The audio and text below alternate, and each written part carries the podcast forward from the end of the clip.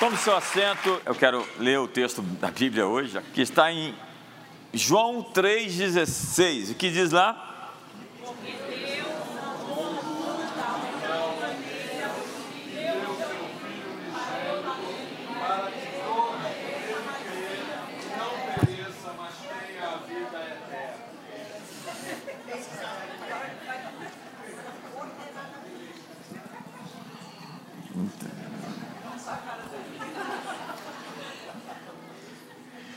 Então, esse é o resumo, a síntese, a sinop do Evangelho.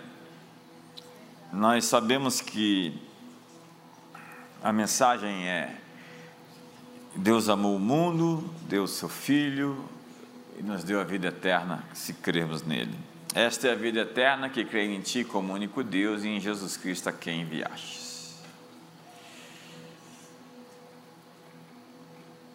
Hoje eu quero falar um pouco sobre coragem para confiar.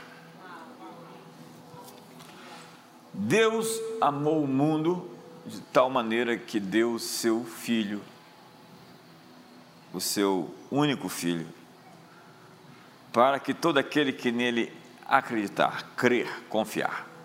Eu quero me deter nessa expressão, nesse verbo, a palavra crer não significa uma acepção mental. Entrar numa concordância. Crer é mais que isso. É pistis ou pistio no grego, que significa aderir a, comprometer-se com. Nós estamos falando de uma atitude de verdadeira confiança. Diz a Bíblia que aquele que tem os meus mandamentos e os obedece, os guarda, esse é o que me ama. Jesus está dizendo: se me amardes, guardareis os meus mandamentos. O fruto da obediência não é simplesmente a disciplina. A maior disciplina é o amor. Eu amo a Deus e por isso quero satisfazê-lo. Eu amo as minhas filhas, amo, amo a minha esposa e por isso sou incapaz de feri-las, de cometer um ato que viesse contra a integridade física, emocional e espiritual delas. Quando você ama a Deus, você guarda os seus mandamentos, não por temor, não por medo, mas porque você tem um relacionamento que você não quer perder. Quantos estão comigo aqui? Então, o que é importante é o meu relacionamento. Então, eu preciso guardar o meu relacionamento com Deus. A palavra fidelidade tem a mesma raiz da palavra fé. Fidelidade e fé vêm da mesma origem, tem o mesmo sentido. Porque os fiéis são aqueles que creem, que acreditam. Alguém de verdade que é fiel é alguém que acredita de verdade. Os infiéis traem, os covardes traem, os covardes quebram alianças, os covardes não se entregam, não se comprometem, não acreditam. Para crer é necessário desenvolver uma mentalidade vencedora. Diga comigo, mentalidade vencedora.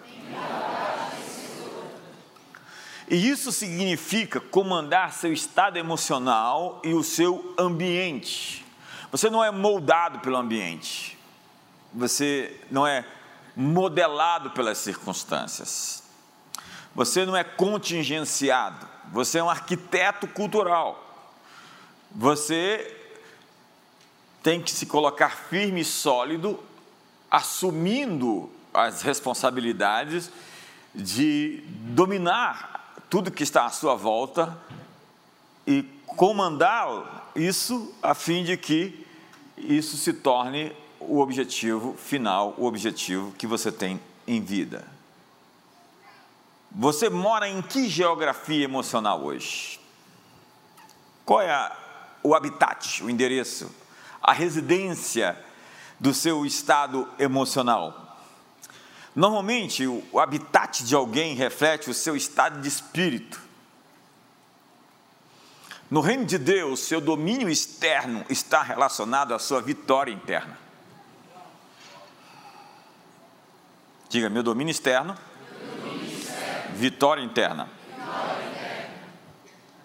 O primeiro território sobre o qual você precisa reinar é o seu próprio estado emocional. O que eu disse?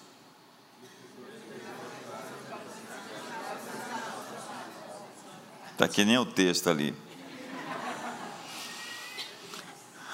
Eu vou repetir. O primeiro território sobre o qual você precisa reinar é o seu próprio estado emocional. Até que você possa lidar com você, você não está em condições de administrar o seu território exterior. Seu estado emocional é o seu clima interno. Pergunta para seu irmão como está a temperatura aí dentro. Está nublado? Está chovendo? Como está a sua condição interior ou a situação real, íntima do seu coração? O que molda essa condição são seus pensamentos. Contudo, existe uma conexão direta entre pensamentos e sentimentos. Você tem sentimentos a partir de pensamentos que emergem, que surgem. Suas emoções ou as frequências em que trafega estabelecem seus pensamentos dominantes. Pensamentos dominantes. É aquilo que veio e ficou. É aquilo que se tornou registro é aquilo que se consolidou como crença. E como crença gera então uma resposta volitiva, uma ação correspondente. Essa ação repetida produz um caráter. O hábito repetido seu, seus atos repetidos se tornam um hábito que vai se tornar, no fim de tudo, quem você é. Porém, nem sempre você conhece seus próprios pensamentos. Quem possui total luz sobre os assuntos profundos do seu coração? Diz a Bíblia. Quem há que possa discernir as próprias faltas? Absolve-me daquelas que me são ocultas. Também da soberba guarda teu servo, que ela não me domine. Então serei irrepreensível e ficarei livre de grande transgressão. Veja a clara associação entre faltas não conhecidas e orgulho. Normalmente, o orgulho se disfarça. E as pessoas que o nutrem, o alimentam, elas estão cegas em relação a isso. Há muita gente com orgulho da sua humildade. Há muita conversa acontecendo dentro de você sem que você consiga acompanhar de maneira racional. E o medo e o orgulho são as raízes dos nossos infortúnios. Medo e orgulho são duas raízes comportamentais. Ganhamos o texto de Gênesis. Eles disseram uns aos outros: Vinde, façamos tijolos e queimemos-los bem. Os tijolos serviram-lhe de pedra e o betume de argamassa. Disseram: Vinde, edifiquemos para nós uma cidade, uma torre, cujo topo segue até o céu e tornemos célebres o nosso nome. Diga orgulho. Vamos fazer algo tão grande para que nosso nome seja grande. Celebrado e a segunda frase é para que não sejamos espalhados por toda a terra. Diga medo. Deus havia enviado o homem para se espalhar. Crescer e multiplicai-vos. Mas o homem queria construir para si um império. A, a, a ideia de império, ela nasce ali, nesse texto. Tudo que nós vimos a partir dali, Babilônia, Grécia, Egito, é, Média, Pérsia, Roma, turcos otomanos, enfim, tudo veio a partir dessa raiz de orgulho e medo. Diga orgulho e medo. Orgulho e medo. Boa parte de muita gente que parece poderosa está com muito medo. Muito medo. Há muitos poderosos tentando disfarçar o seu medo. Essa é a origem dos nossos devaneios, ilusões e loucuras. A breve história da raça humana é cheia dessas insanidades. Faça uma autópsia da apostasia e você encontrará medo e orgulho. São as duas raízes que nós temos que lidar: medo e orgulho. Diz o texto: porque a palavra de Deus é viva, eficaz, cortante e penetrante, como espada de dois gumes, que separa a alma do espírito, que penetra a ponto de separar a alma do espírito juntas e medulas, e é apta para discernir pensamentos e propósitos do coração. É a palavra de Deus que chega nesse ponto, que racha, divide alma e espírito juntas e medulas, e nos faz compreender de fato os motivos pelo qual agimos. Quais são as razões do coração? Nós precisamos então da palavra de Deus e de seu Espírito Santo, e ainda da honestidade de outros irmãos, para ver a verdade sobre nós mesmos. Diga comigo: ver, ver. A, verdade a verdade sobre eu mesmo. Sobre eu mesmo. Se você não falar, eu vou pedir para você ficar de pé e falar sozinho. Sua batalha pessoal envolve pensamentos e sentimentos que se combinam para produzir um clima interno. Diga, temperatura interna. Temperatura interna. Olha para o irmão do outro lado, diga, como é que está o tempo aí?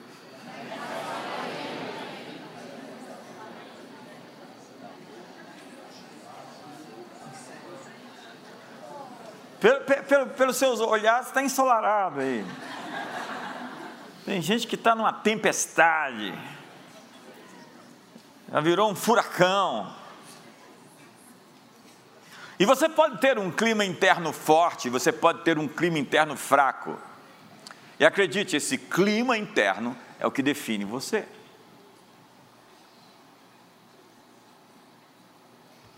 Que tipos de escolhas você faz quando está com medo? Que tipo de escolhas você faz quando está com raiva ou ressentido. Certamente são escolhas que o levam para mais fundo na escuridão. Que tipo de escolhas você faz quando se sente confiante, cheio de gratidão? Certamente é o, é o tipo de escolha que te leva mais fundo em seu destino. Mais fundo na escuridão ou mais fundo no seu destino? Para onde você está indo?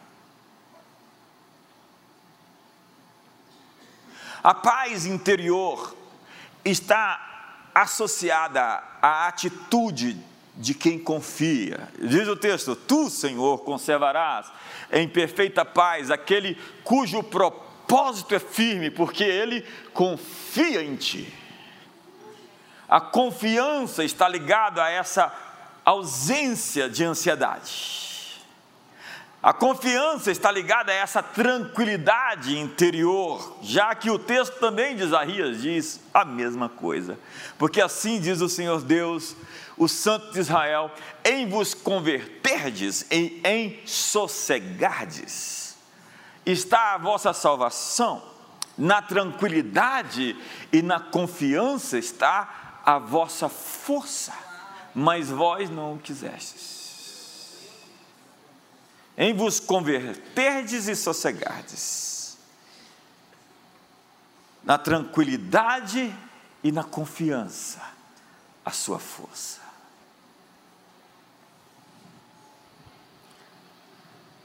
Muitas pessoas não são atraídas pela mensagem cristã porque o produto que vendemos não parece estar funcionando para nós mesmos.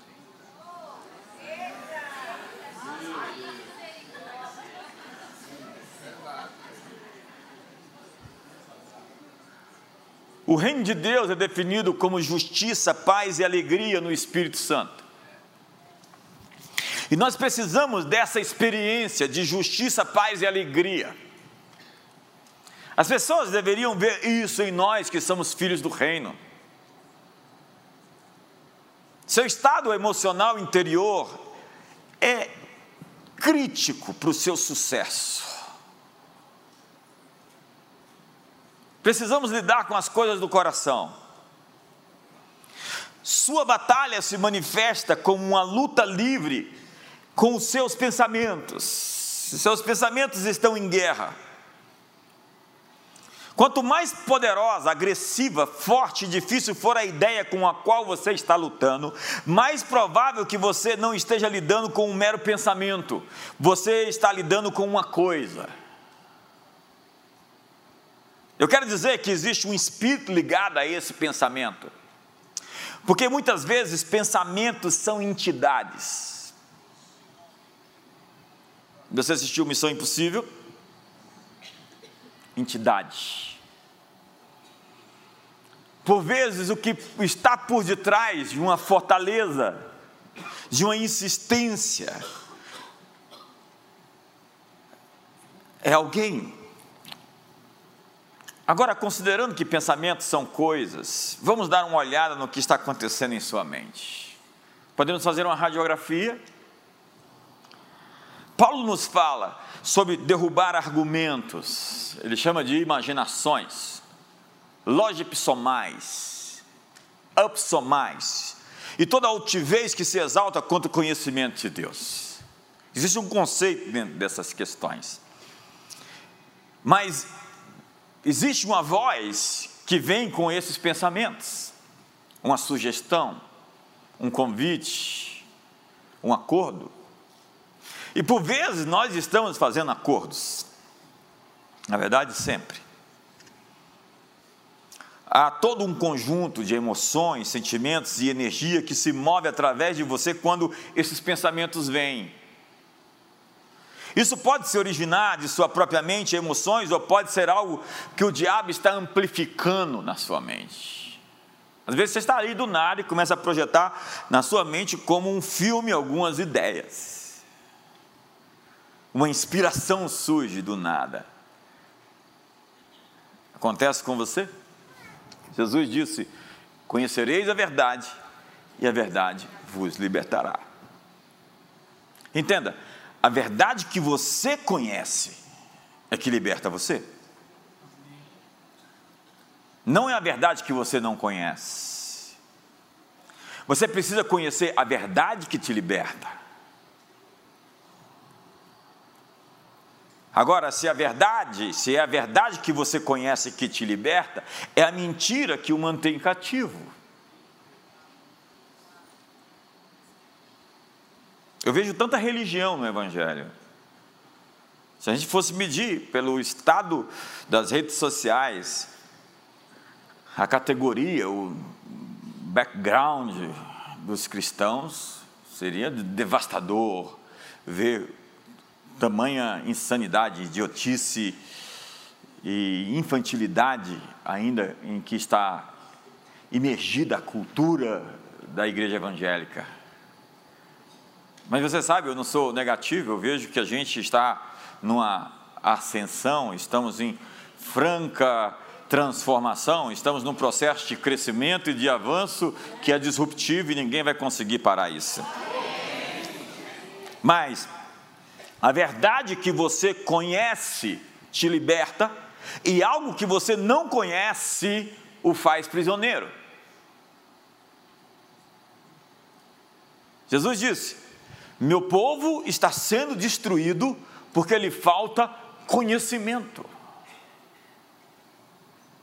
Pergunta: O que você não sabe que lhe faz perder? O que você não sabe que está lhe derrotando em diversas áreas da sua vida?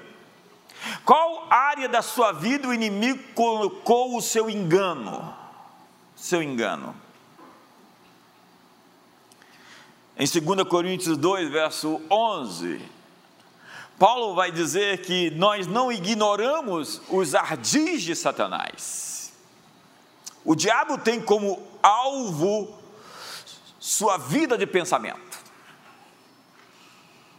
Se ele puder fazer uma escolha, ele diz: Deixa eu formar o sistema de crenças dele. Me permita fazê-lo acreditar no que eu quero.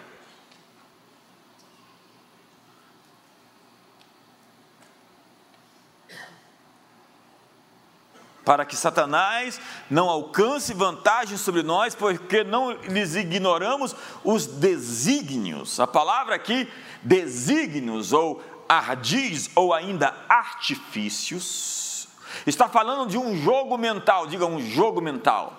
Jogo mental. E nesse versículo aqui, a palavra é a palavra grega noemata que é uma forma alterada de nous. Lembra do livro Metanoia? Metanous. A palavra grega nous descreve a mente ou o intelecto. Paulo está dizendo: não ignoramos a maneira como Satanás pensa, como ele planeja, como ele se articula. Ele sabe que se conseguir acessar a mente e as emoções de uma pessoa, será capaz de enredá-la em uma armadura, não é mata. Denota a trama insidiosa de Satanás para encher sua mente de confusão. Descreve a mente intrigante de Satanás e sua maneira astuta e sutil de atacar e vitimizar a mente dos outros. O propósito do diabo é entrar na mente de uma pessoa e preenchê-la com emoções mentirosas, falsas percepções e muita confusão. E eu lamento dizer essa noite que ele está conseguindo fazer isso acontecer na vida de muita gente.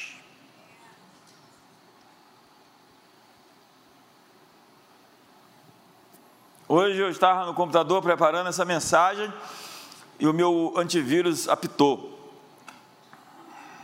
Você está desprotegido. Clique para atualizações. Imediatamente eu fui ali, acionei de novo as atualizações do firewall, do muro de fogo. Firewall. Tem muita gente desprotegida contra o engano do inimigo. Não ativou o seu muro de fogo está suscetível ao engodo. Não entendeu, não discerniu, não percebeu a maneira como o inimigo joga seus jogos mentais.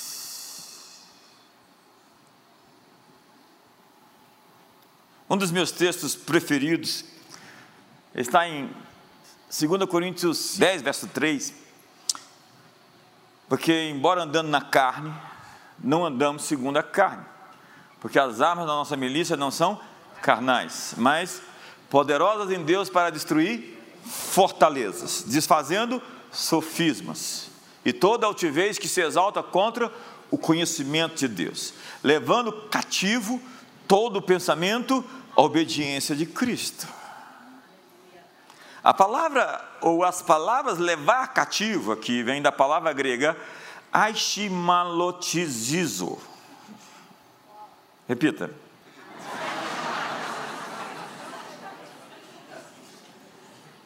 A imagem é de um soldado que capturou o inimigo. Presta atenção, olha para mim.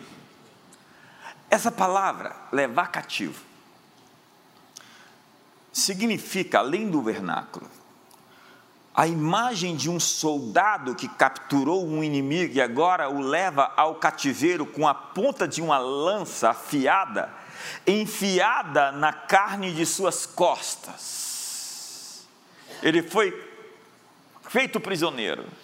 Então o seu algoz agora tem uma lança enfiada em suas costas.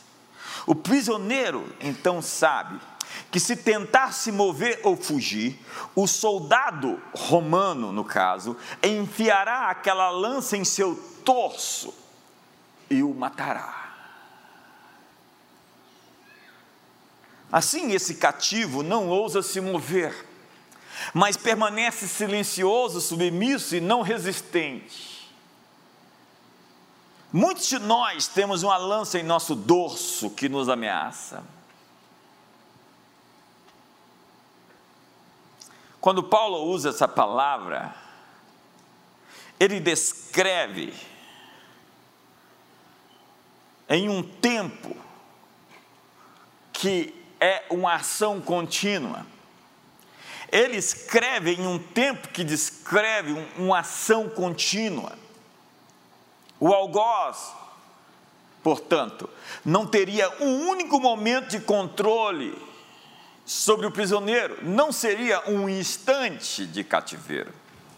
A ocupação seria vitalícia desde desse soldado que seu trabalho seria empurrar uma lança contra as costas do aprisionado, enquanto conduz para um cativeiro permanente. Quantos não estão assim, não se sentem assim? Você está em uma disputa contra um inimigo real, e ele é cruel. Olha a história humana e veja, ele não está brincando de ser diabo.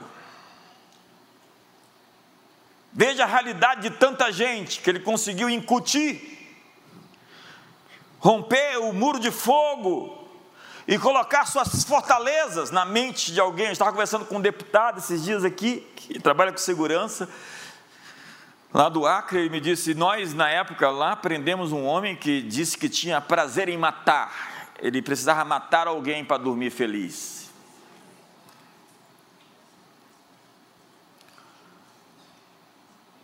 Você está em uma disputa contra um inimigo cruel. E a maneira de vencê-lo é tomar cativo seus pensamentos, que ele usa contra você, que ele usa para controlar você. Para o bem ou para o mal, seus pensamentos criam raízes que produzem frutos.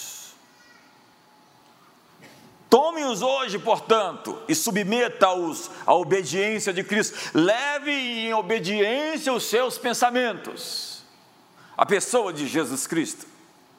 Trata-se de um jogo e você tem que empenhar-se em vencê-lo, apoderando-se de cada ideia injetada em sua mente e em suas emoções. Ele o atacará novamente, acredite, e outra vez e de novo.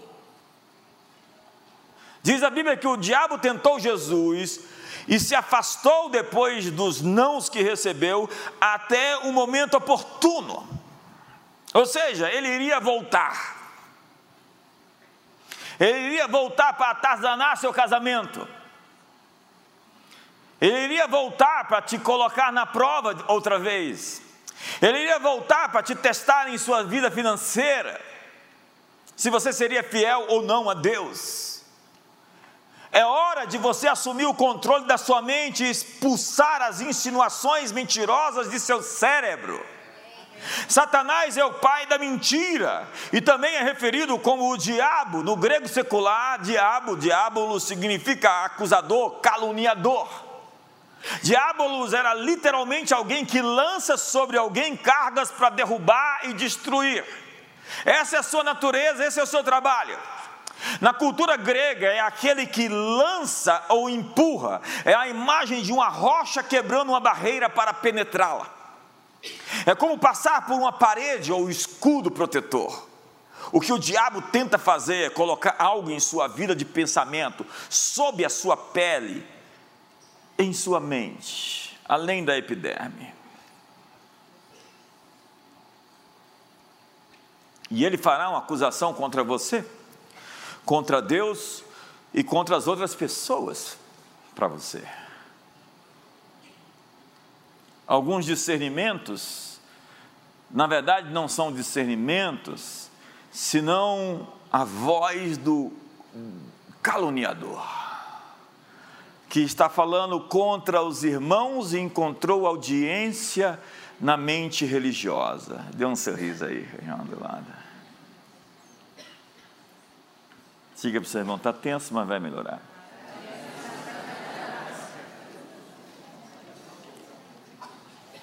O remédio de Deus é que cheguemos com ousadia diante do trono da graça para encontrar ajuda em tempos de necessidade, como diz Hebreus 4,16. Cheguemos, pois, com confiança ao trono da graça para que possamos alcançar misericórdia e achar graça a fim de sermos ajudados em tempo oportuno. Ei, essa é a sua hora de derrotar o diabo em seu próprio jogo.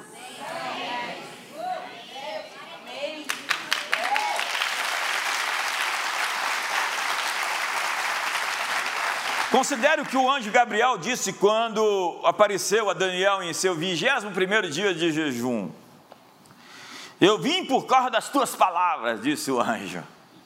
O anjo chega para Daniel e fala: As suas palavras foram ouvidas desde o primeiro dia e eu fui liberado. Só que houve uma resistência no céu. Depois de 21 dias, caiu a casa de Satanás. As palavras desempenham um papel decisivo Considere o que Jesus ensinou lá em Marcos capítulo 11, verso 22, que é um dos textos principais também. Ao que Jesus lhes disse, tende a fé de Deus. É, é na verdade, além do vernáculo é isso. Tende a fé de Deus.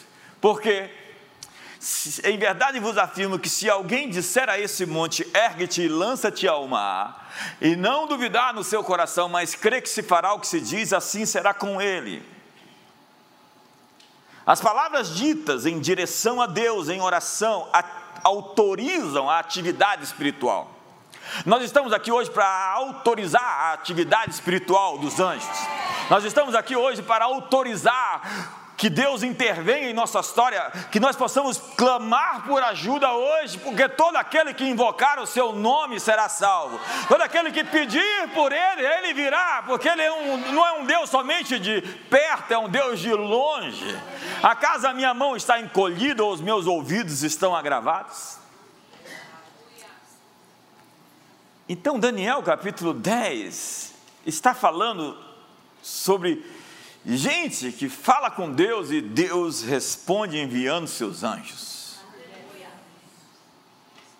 Os anjos estão agitados aqui já essa noite.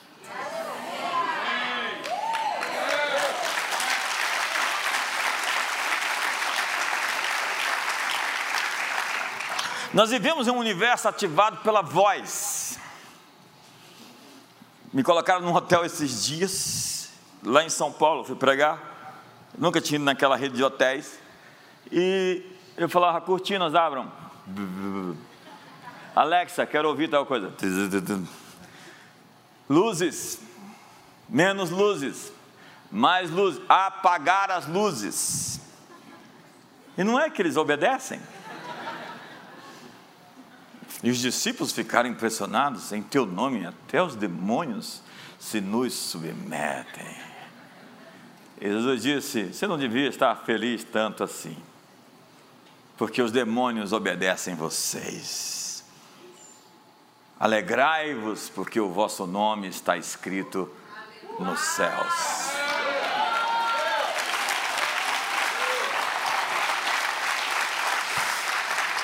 Então, comece comandando a sua manhã.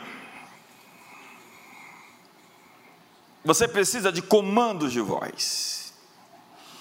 Comece o seu dia orando e comandando pela manhã para que os demônios sejam perturbados e os anjos e as circunstâncias sejam movidos para um alinhamento.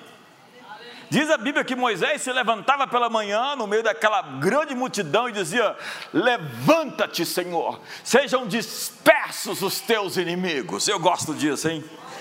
De manhã, minha primeira voz, o meu primeiro som, o meu primeiro rugido é: Levanta-te, Senhor, sejam dispersos os teus adversários.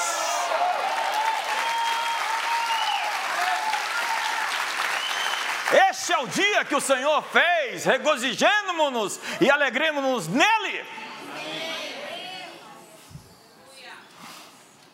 Então comece seu dia liberando declarações cheias de fé sobre você e sobre a sua família. A palavra de Deus em sua boca é como uma vara de Deus estendida por Moisés, que fez as águas se abrirem diante dele.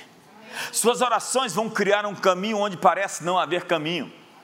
Quando Davi entrou em crise em Ziclag, ele e seus homens perderam tudo que tinham, esposas, filhos e riquezas. Seus próprios homens estavam prontos para apedrejá-lo. A Bíblia diz: Davi muito angustiou-se, pois o povo falava de apedrejá-lo, porque todos estavam em amargura, cada um por causa dos seus filhos e suas filhas. Porém, Davi, porém, Davi, eu gosto dessa parte. Davi sabia o segredo para recuperar tudo que havia perdido. Ele possuía uma dependência vitalícia de Deus e uma confiança de que Deus nunca o entregaria ao poder dos seus inimigos. Ei, ei, tenha coragem para confiar que Deus não vai entregar você ao poder de seus inimigos. Tenha coragem para confiar que envergonhados e confundidos serão aqueles que buscam o seu mal, cobertos de vexame, o que lhe demandam a sua vida. Me ajuda aí. Levanta-te, Senhor. Sejam dispersos os teus adversários. Oh. Porém, Davi se reanimou no Senhor seu Deus. É isso que um líder faz, ele se reanima. É isso que um líder faz, ele se levanta. É isso que um líder faz, ele se auto-encoraja, ele auto se lidera, ele se autogoverna. Então consultou Davi ao Senhor, dizendo: Perseguirei eu o bando dos Amalequitas? Alcançá-lo-ei? Será que eles não estão longe demais? Será que não já foi? Respondeu-lhe o Senhor: Persegue-o, porque de fato o alcançarás e tudo libertarás. Uau, que palavra é essa? As circunstâncias podem nos levar ao desespero, mas um cristão que sabe buscar a Deus, que busca Deus, sabe como superar as emoções negativas e alterar as circunstâncias. O que você semeia hoje abrirá um caminho para o seu futuro, onde você o encontrará novamente. É preciso então dar o primeiro passo. Nossas escolhas do presente podem nos conectar à restauração no futuro. É isso. Você envia suas palavras para o futuro para que quando aparecer lá no futuro, suas orações cheguem ali antes de você chegar.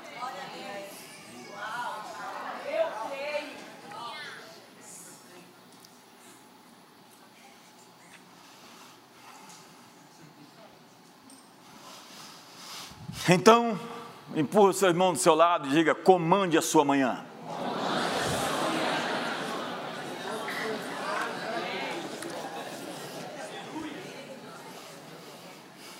Logo cedo, o diabo tenta nos desgastar com preocupação e confusão.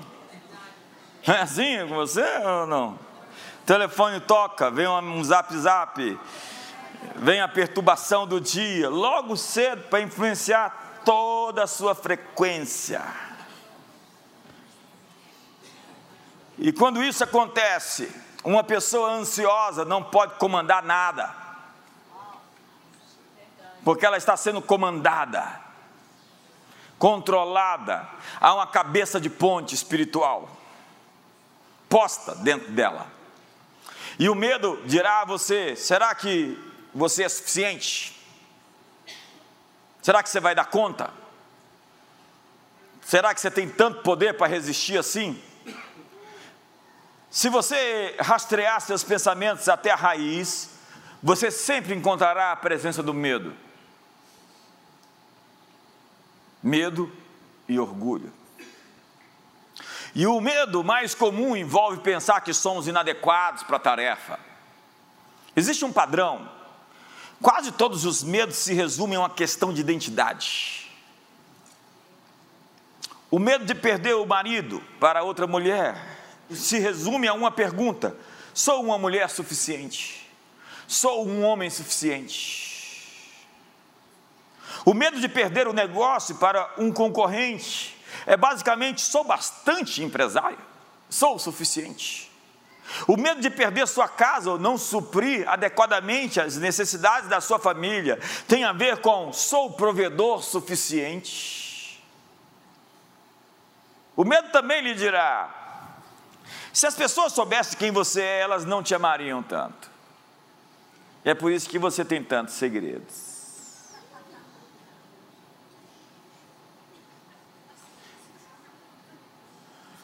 Então, o medo diz que eu sou inadequado, deixando uma dúvida na base da minha identidade.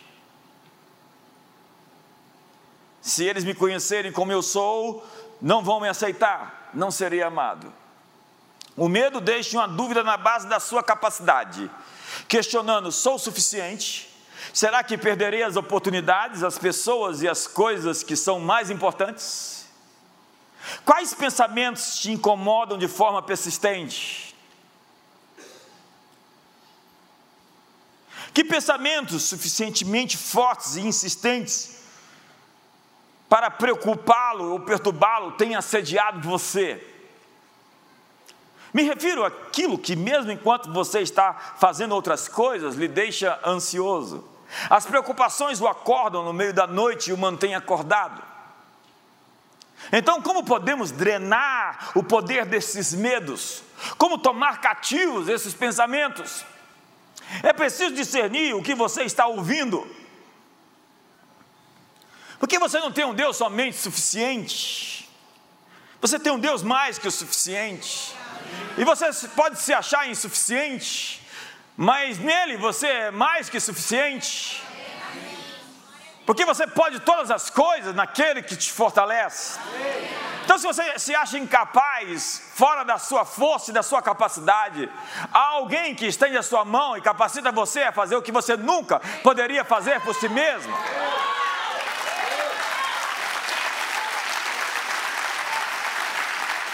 Ei, olhe para mim, se você acha que não vai dar conta, eu vim aqui para te dizer que não é sobre você, não é sobre a sua força, não é por força nem por violência, é pelo meu espírito, diz o Senhor. Eu te ajudarei.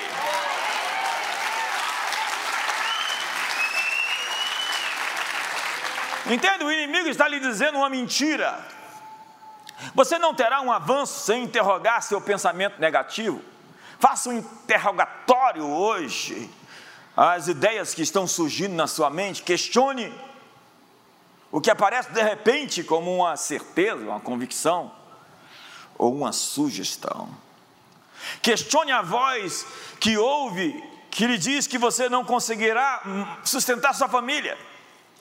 Questione a voz que diz que você é inadequado para os relacionamentos, que carece de habilidades e não é suficiente. Agora encontre o oposto disso tudo. Encontre a posição oficial. Hum. A posição oficial é: eu lhe dei o meu amor para amar pessoas não amáveis, o meu amor é derramado em seu coração pelo Espírito Santo. Eu lhe dei o perdão, eu lhe dei a misericórdia, eu lhe dei minhas promessas, eu lhe fiz idôneo a parte que lhe cabe da sua herança nos santos da luz, eu lhe transportei do império das trevas para o reino do Filho do meu amor, no qual você tem a redenção, a remissão dos pecados. Salmo 27, verso 13 diz, e com isso eu começo a aterrizar.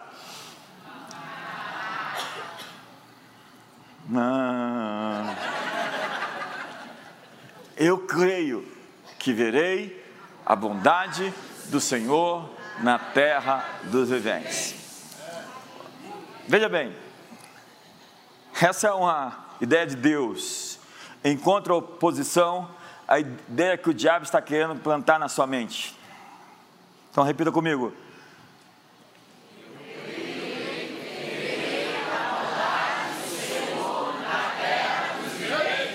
Isso é diferente do que existe uma ideiazinha tentando surgir aí na sua cabeça.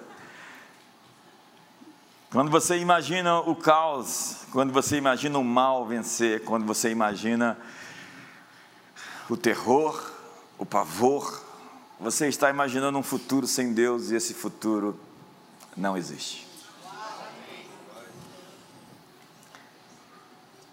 Você já percebeu a dimensão física da adoração no livro dos Salmos?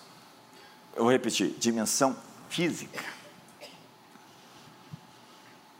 Que o vosso espírito, alma e corpo sejam conservados íntegros, santos e irrepreensíveis até o dia do Senhor, disse Paulo aos Tessalonicenses.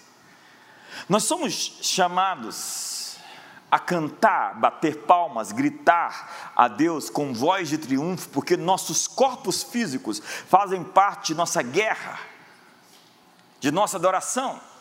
É assim que os judeus, as tribos primitivas, celebravam a Deus. O inimigo tentou nos restringir por muito tempo da expressão corporal, física. Nos reprimiu com ideias religiosas. Isso impediu o nosso culto racional, que é apresentar o nosso corpo como um sacrifício vivo, santo e agradável ao Senhor que eu posso não estar sentindo vontade de levantar as mãos, eu posso não estar sentindo vontade de gritar, mas essa apresentação do meu corpo como um culto racional é não simplesmente uma fé inteligente, mas a expressão da minha adoração com o meu físico, com os meus pulos, com os meus saltos, com as minhas voltas, com os meus gritos.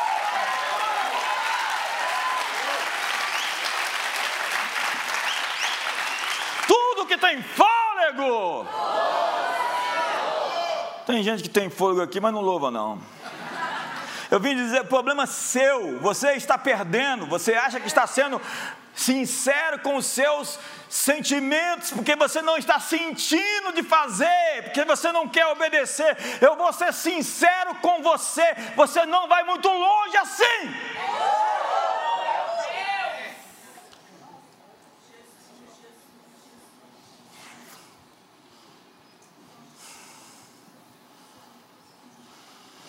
Seu corpo faz parte do processo de superação.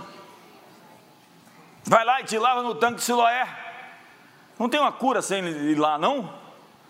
Vai lá e enche essas talhas de água. Não tem cura sem talha cheia. Pesa demais. Não tem cura sem Bartimeu gritar, gritar mais alto que todo mundo. Não tem cura sem a mulher se humilhar, se jogar, botar a boca no pó e se chamar de cachorro também. Eu sou cachorro, sou o que o senhor quiser. Mas eu tenho uma filha doente lá endemoniada e eu quero a cura dela. O que eu preciso?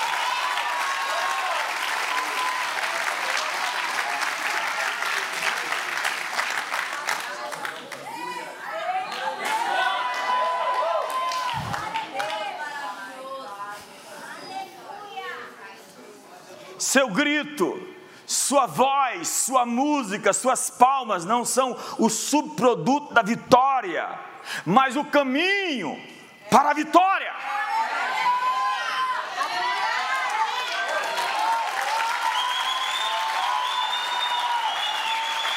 Eu vou repetir isso, talvez você entenda. É uma batalha espiritual hoje aqui, tá? Seu grito, sua voz, sua música, suas palmas não são o subproduto da vitória, mas o caminho para você vencer. Onde está o povo que conhece os vivas, os bravos de vitória?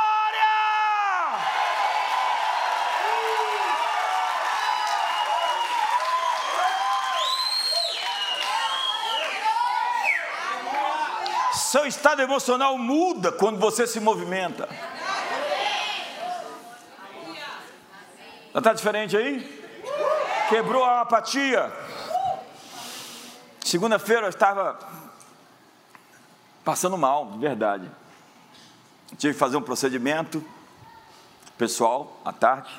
Mas enquanto estava passando mal, antes de fazer, tinha umas criaturas lá em casa que faz parte da mobília. Quando você for lá, você vai encontrar ela lá, só que em lugar diferente, é mobília. E aí eu fui ali, peguei uns pesos que eu tenho, estava na sala. Alguém falou assim: O que, que você está fazendo? Você estava reclamando de estar tá passando mal. Eu disse: Estou enfrentando a gravidade, vencendo a inércia. E incrivelmente, as coisas mudam dentro de você.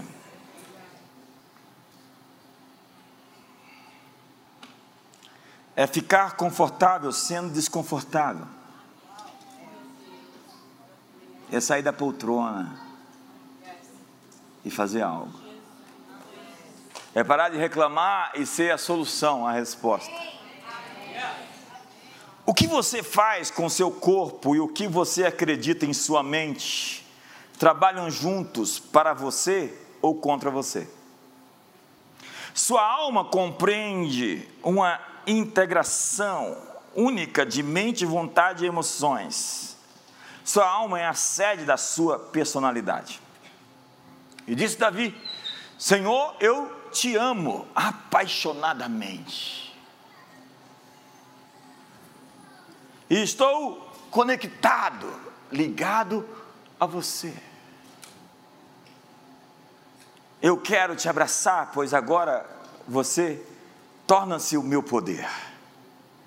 Nos Salmos, Davi levava a Deus qualquer dor que ele estivesse experimentando. O homem segundo o coração de Deus é o sujeito que consegue pegar o que está vivendo e apresentar diante de Deus em palavras, em sentimentos, em lágrimas. Essas são as pessoas mais poderosas que eu conheço. Elas conseguem traduzir o que vivem e despressurizar suas angústias suas dores, suas falhas, suas faltas, suas decepções. Elas simplesmente descarregam ali. E quando se levantam, já não estão carregando mais nada.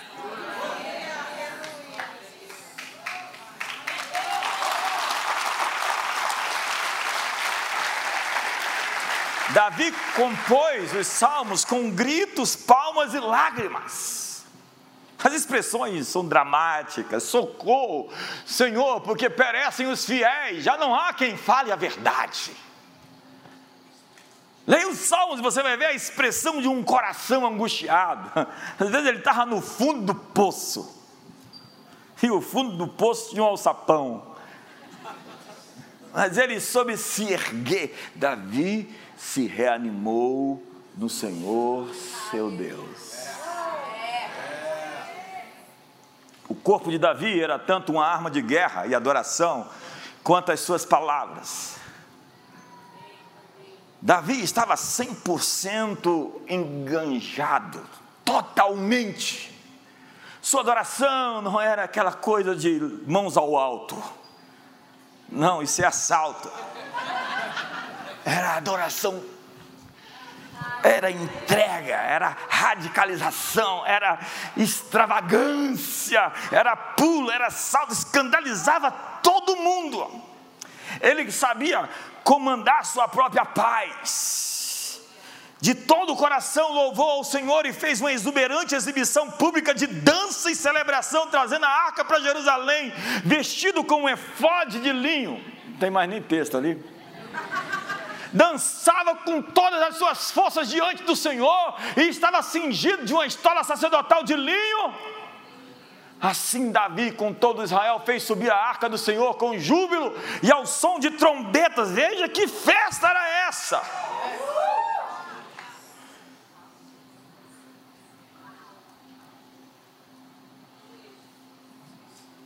Não, mas eu sou fleumático.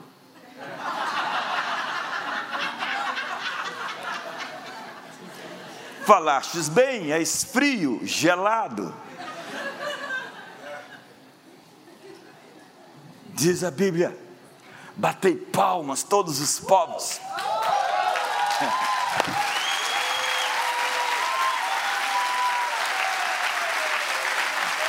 Gritai a Deus com voz de triunfo. Porque o Senhor Altíssimo é terrível. Ele é um grande rei sobre toda a terra.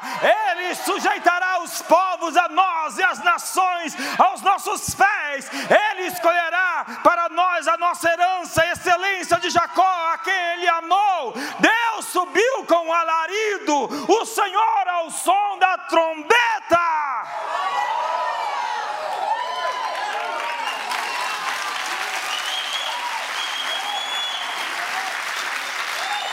Na minha angústia invoquei o Senhor e clamei ao meu Deus, Ele ouviu a minha voz desde o seu santo templo.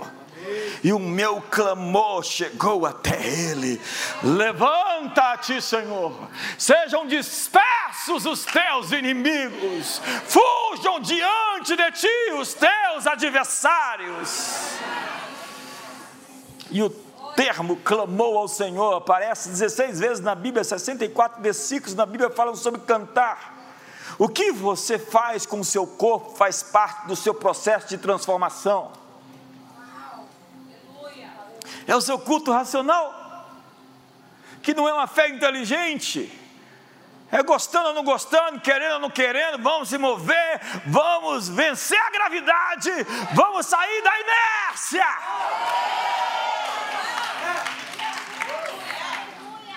Mas está tão pesado que eu não consigo nem abrir a boca. Abre a boca.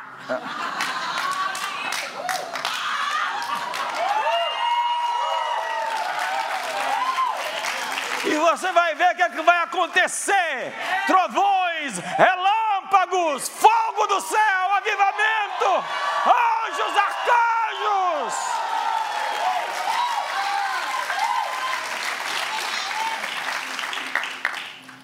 Eu quero que você considere o papel do seu corpo em seu culto a Deus. Não é uma demonstração para os outros. Tem umas figuras que aparecem que estão querendo aparecer para os outros. E você sabe quando é para os outros. Você sabe que um glória a Deus não é para Deus, é para quem deu glória a Deus, porque eu quero chamar atenção. Não, glória é para Deus. E a minha exaltação do meu corpo é para Ele. Mas está dançando na carne, eu não consigo dançar fora da carne, tem que ser no corpo, pelo menos agora, depois no, depois no corpo glorificado. É cada uma, é cada doido, chamado teólogo. Considere o papel do seu corpo em seu culto a Deus. Vai lá, fecha a portinha do teu quarto e faz o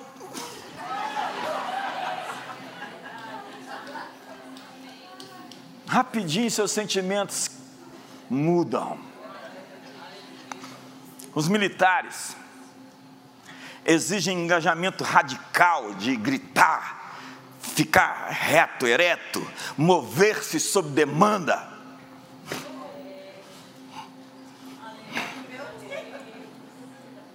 E tem uns crentes que não sabem ser saudade de Jesus. No esporte, nós vemos o uso radical da fisiologia humana envolvida em um contexto transformacional. Em nosso revestimento de Cristo, nós precisamos de movimento. Revestir-se de Cristo requer energia. Energia. Mas eu estou sem energia. Seja ativado pela energia do céu porque eu posso todas as coisas em Cristo que me fortalece. Posso todas as coisas através da unção que me fortalece. Fique de pé.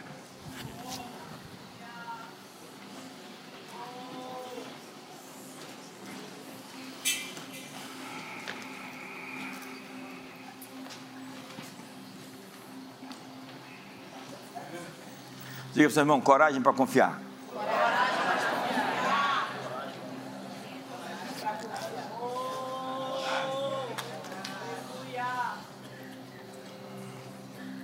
Coragem para entregar o que é de Deus. É para ser fiel. Coragem para sacrificar. Coragem para abrir mão dessa coisa que te atrapalha de obedecer a Deus. Um ídolo é qualquer coisa que impede você de dizer sim para Deus. Então tome coragem e enfia o pé no ídolo. Dá um bicudo nele, não tão radical assim.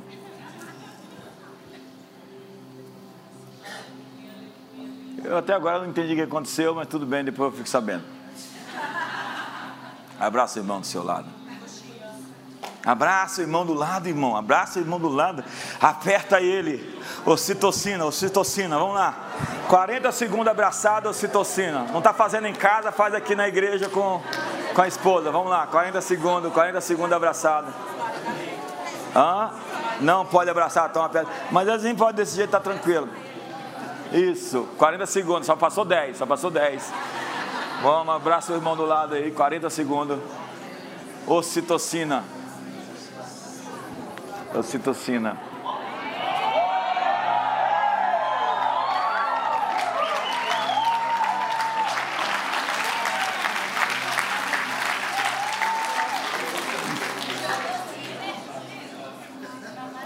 Essa mensagem continua no próximo domingo.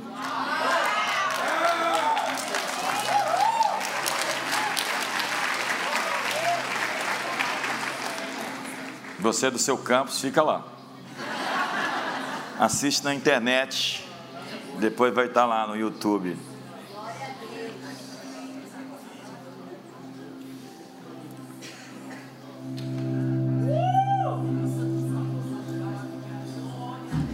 Qual as mentiras? Qual o engodo, o engano? Quais são as coisas que você precisa lidar dentro aí das suas duas orelhas, no meio delas?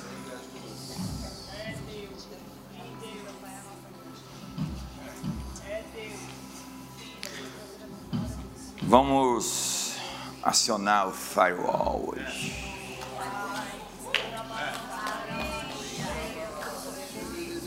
Quantos querem um muro de fogo hoje? Redor dos seus pensamentos. Faz assim, faz assim, ó.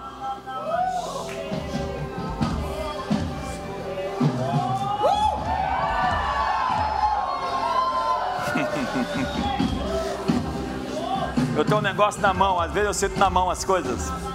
O maior ministério de cura que existiu no século XX era um sujeito que pela mão sentia a doença arrancar a doença.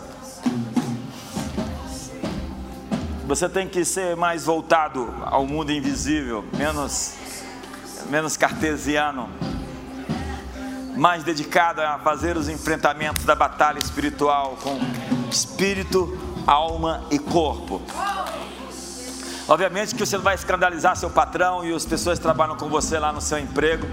Não precisa ser maluco lá. Seja maluco no seu lugar secreto.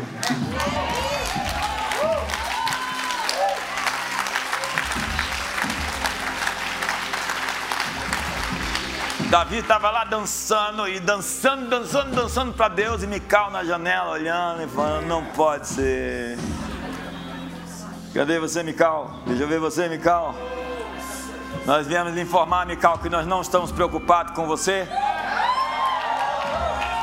que nós vamos adorar a Deus com todas as nossas forças. Levante as suas mãos hoje. Seus pensamentos estão mudando, as fortalezas estão caindo. Você está se liberando hoje. Existe um dia novo, uma estação nova, uma vida nova, uma vida nova. Levante as suas mãos e adore.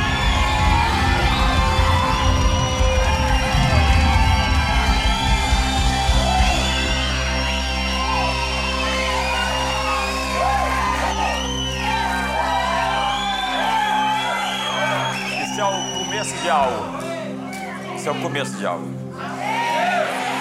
Eu aprendi isso lá atrás, décadas e décadas, lá no iníciozinho da jornada. Como colocar o corpo na marcha, na adoração. Como expressar com sua vida tudo que você pode, com todas as suas forças. Ama a Deus com todo o seu coração, com toda a sua alma, com todo o seu entendimento e com todas as suas forças. É o começo de algo. Essa é a sensação que eu tenho. A reunião não terminou. Próxima quinta-feira nós vamos estar aqui e vamos estar na Ipcarral. Ou melhor, as mulheres vão estar na Ipcarral.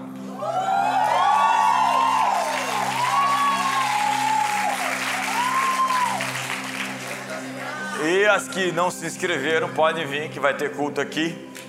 Vai ter alguém muito especial ministrando aqui na próxima quinta. Dê um abraço no irmão do outro lado, diga que o amor de Deus, a graça de Jesus, a comunhão,